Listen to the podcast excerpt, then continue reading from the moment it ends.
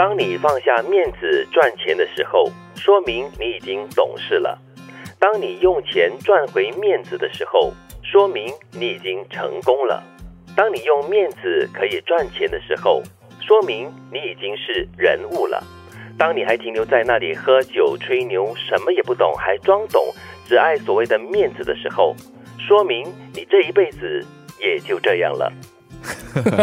我特别喜欢最后一句，我觉得这三句话就是德明所喜欢的那句话。之前的三句话是渐进式的。当你放下面子，所谓的面子可能指的是一些呃自尊啦、尊严啦，或者是一些身啊，对身段，或者是你的一些很坚持的原则或者一些理念，对。如果可以放下的话呢？哎，表示这是智慧的增长。你把自己的这个我稍微缩小了一点。嗯，就有的时候你你在选择工作的时候，啊，我这个学历我怎么可以做这个？啊，我怎么可以做这个？我我我我这个学历我应该拿的是多少薪水的？对呀。可是为了生活，你接受了他的时候，就表示你懂事了。对，但是呢，当你用钱哈赚回这个面子跟身份的时候呢，说明你已经成功了。所以，当你放下了面子，然后赚钱，然后累积了一定的金。经验、资格啦，还有经历的话呢，身份啊，可能就升级啦，或者是走到哪个地段可以请客啦。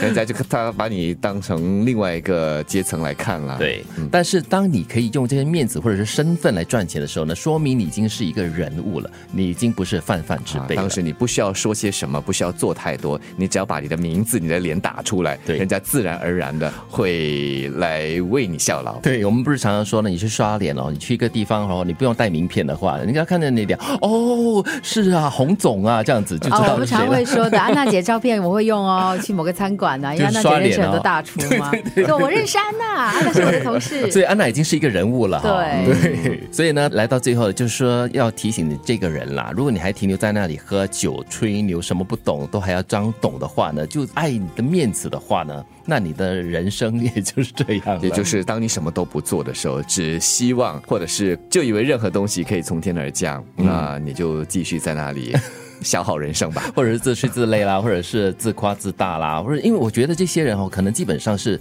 可能比较自卑的，因为你什么东西都做不到，然后你就会产生了自卑。但是因为自卑呢，你会变得更自大。其实有的时候人就是这样嘛，你很可能在跟别人交流的那个过程当中呢，夸大其实。然后你可能会把一些东西讲的哇，就非常的完美，你知道吗？我做这个东西，我可以怎么样？可以怎么样？但是实际上你有没有做到？我觉得这是必须要自我提醒。你的能力有没有办法做得到？对，或者说你有没有做足够的努力跟就是准备工作，准备工作去达到你的梦想，跟你所说的这个美丽的愿景哦。有些人他就是那个茶余饭后嘛，就聊着聊着聊着，哇，可能你想要构建的，或者说你想要创造的是一个在别人印象中，哇，这个人很厉害哦，哇，他有很远大的抱负哦。然后你讲完了啊，酒醒了就忘记了。所以这句生活名言啊，是要提醒。那些只会说不会做的人，是一个很大的警钟了。嗯，其实这也反映了你内心的空虚。嗯，呃，或者是你你所缺少的安全感，你所缺失的信心。对，与其在那里继续的自吹自擂，不如想点方法来把内心的这个空洞填满。我觉得我们人可能都会经历过这样的一个阶段的，关键就在于像我们之前讲到的，就是意识。你如果发现自己常常需要用这样的东西来给自己额外的一种。